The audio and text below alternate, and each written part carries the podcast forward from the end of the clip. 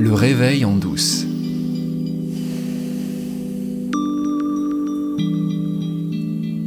On va continuer aujourd'hui de parler de libre arbitre. On va continuer d'essayer d'approfondir la question parce qu'elle nous emmène exactement là où j'essaye de vous emmener. Elle vous emmène vers le réveil en douce. Mais je voudrais en préambule aujourd'hui commencer par dire que peut-être euh, ça peut vous sembler un peu abstrait, peut-être ça peut vous sembler un peu dogmatique, ce que je partage autour du libre arbitre depuis trois épisodes maintenant. Et euh, j'ai vraiment envie de vous inviter de rester avec moi parce que je ne vais pas en rester là, je ne vais pas juste euh, ne pas cesser de vous dire il n'y a pas de libre arbitre. On va aller plus loin que ça parce que parce que c'est pas possible de continuer d'affirmer quelque chose qui semble tellement contraire à notre euh, expérience. On a constamment l'impression que le libre arbitre fait partie de notre expérience. On a constamment l'impression de faire des choix. Et euh, comment arriver à rendre compatible cette sensation qu'on a d'être capable de faire des choix avec la compréhension intellectuelle qu'il n'existe probablement pas de libre arbitre? C'est vers ça que je vous emmène, et pas vers euh, des affirmations dogmatiques euh, sur le fait que telle chose existe et que telle chose n'existe pas. Mais avant d'évoquer ça, on va continuer de creuser.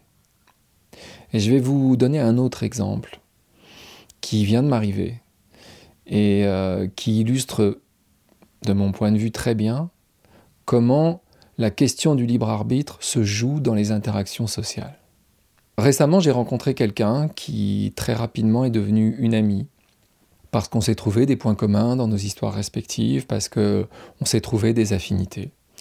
Et euh, on a commencé à échanger, euh, on a beaucoup parlé, on s'est beaucoup raconté nos vies et euh, on a des passions communes, on a une manière de voir le monde qui n'est pas du tout la même, mais en même temps, nos visions semblent s'enrichir de la vision de l'autre et c'est ça qui, je trouve, rend une amitié précieuse. Il s'est passé un incident hier, c'est que cet ami euh, m'a envoyé un message assez rude à propos de quelque chose que j'ai fait. Alors je vous décris le plus rapidement possible ce que j'ai fait. Donc cette amie, euh, elle est sur les réseaux sociaux, elle partage euh, des activités qu'elle fait, et elle a partagé une activité qu'elle a faite avec quelqu'un qui est venu travailler avec elle, et, elle a partagé l'identifiant de cette personne sur Instagram. Et moi, je suis quelqu'un de très curieux, et je suis toujours curieux des gens, et j'ai cliqué sur l'identifiant et je me suis aperçu que cette jeune femme euh, avait un compte privé. Donc, euh, sans vraiment réfléchir, et sans exercer réellement mon libre arbitre, j'ai demandé si elle acceptait que je la suive sur Instagram. Et mon ami m'a envoyé un message en me disant que elle avait appris que j'avais fait ça, la jeune femme avait partagé euh, sa surprise avec elle sur le fait que j'ai pu lui demander de euh, suivre son compte Instagram. Et mon ami en a déduit que euh, mon attitude était inappropriée, que je n'aurais pas dû faire ça, que on demande à quelqu'un si on peut le suivre uniquement si on l'a rencontré dans la vraie vie, parce qu'autrement c'est un peu grossier, c'est un peu cavalier faire ça. Et donc j'ai reçu ce message qui ressemblait un peu à une leçon.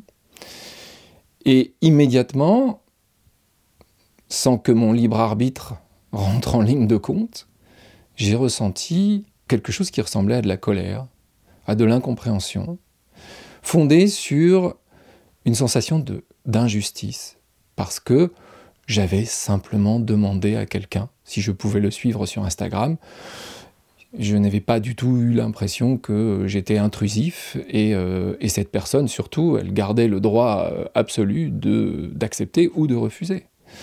Mon profil à moi, il est parfaitement ouvert, euh, j'accepte tout le monde et donc elle pouvait aussi aller voir mon profil et puis trouver que j'étais peut-être quelqu'un d'intéressant à suivre et m'accorder le droit de la suivre.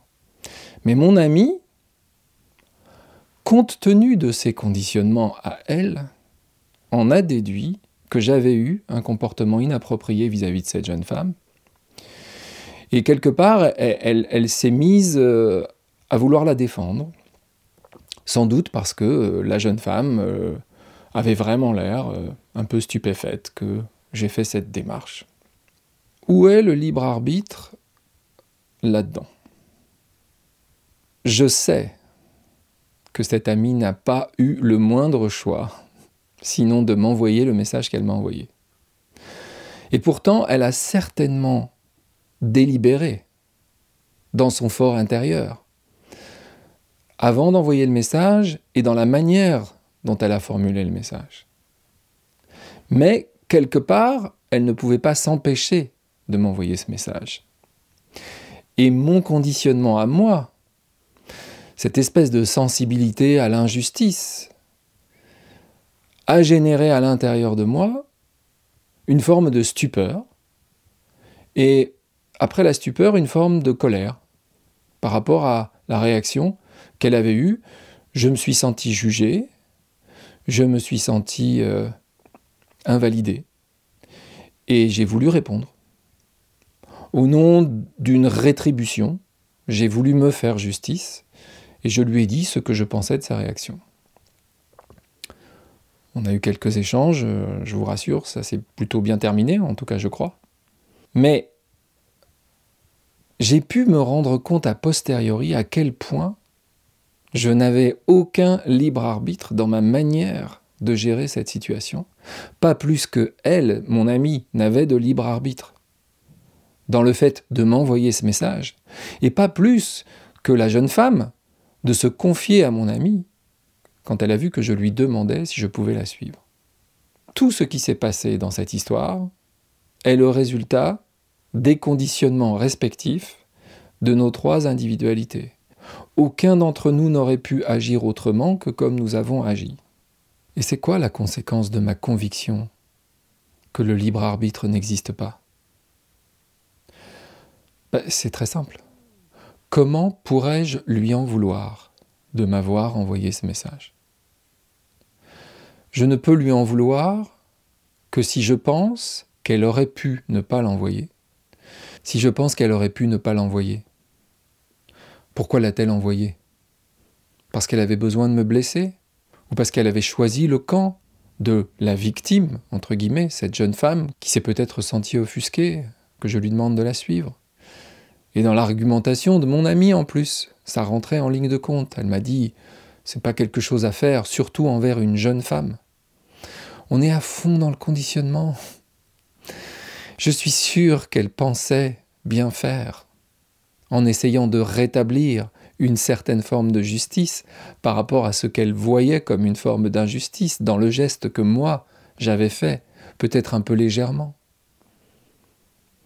Mais si je sais, si je sais à coup sûr qu'elle n'a aucun libre arbitre, que tout ce qu'elle fait est le résultat d'une chaîne de causalité, de la même façon que moi, tout ce que je fais, c'est le résultat d'une chaîne de causalité, bah, ça aplanit énormément les choses. Parce qu'au lieu de lui faire un procès d'intention, au lieu de me dire euh, elle a choisi son camp, elle a préféré choisir le camp de cette jeune femme qu'elle connaît certainement moins que moi, plutôt que moi, alors que notre amitié est quand même déjà bien installée, je vais me sentir floué, je vais me sentir diminué. Mais j'ai aucune raison de me sentir floué ou diminué. Elle n'a pas eu le choix que de penser ce qu'elle a pensé et de faire ce qu'elle a fait. Où est la place pour le ressentiment? À quel endroit pourrais-je trouver une justification à mon ressentiment? Puisqu'elle n'avait pas le choix. Et ça, ça change tout. Ça change la manière dont l'échange va se développer. Peut-être au départ conditionné comme je le suis, je vais répondre un peu brusquement, parce que j'ai été piqué. Mais assez vite, je vais me rendre compte que j'ai de la flexibilité dans ma réponse. Parce que je sais qu'elle n'a pas choisi de me répondre ce qu'elle a répondu. Et peut-être qu'elle aussi, elle va avoir accès à cette pensée que je n'ai pas choisi ni de demander à cette jeune femme de la suivre, ni de répondre un peu brutalement à ce que j'ai considéré au premier abord comme une attaque personnelle. Et ça, ça va avoir des conséquences sur notre amitié. Soit ça va la renforcer, soit peut-être ça va nous écarter l'un de l'autre. Peu importe, de toute façon, nous n'avons aucune prise sur les conséquences de nos choix. Aucune. Mais au moins, pour ce qui me concerne, je me suis évité de penser que mon ami me voulait du mal, et ça, ça change tout. Et c'est ça qui change la vie. C'est pas l'idée que on se laisse marcher sur les pieds. Si les autres n'ont pas le choix de faire ce qu'ils font, si moi je n'ai pas le choix de faire ce que je fais, ma vision de l'existence change, ma vision des relations sociales change. Et ce changement a des conséquences.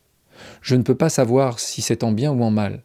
Je peux juste dire que pour moi, je découvre, au fil du temps, à quel point je suis libéré de passions tristes, grâce à cette vision qui ressemble vraiment à la vérité. Et pour autant, en vous partageant cela, j'ai l'impression d'exercer mon libre arbitre. C'est sans doute une illusion, mais si je continue d'en avoir l'impression, c'est peut-être parce que cette illusion, elle compte. Et j'ai envie de continuer à examiner cette illusion avec vous, parce que je pense que derrière la question du libre arbitre se cache une vérité encore plus grande, vers laquelle je voudrais vous emmener.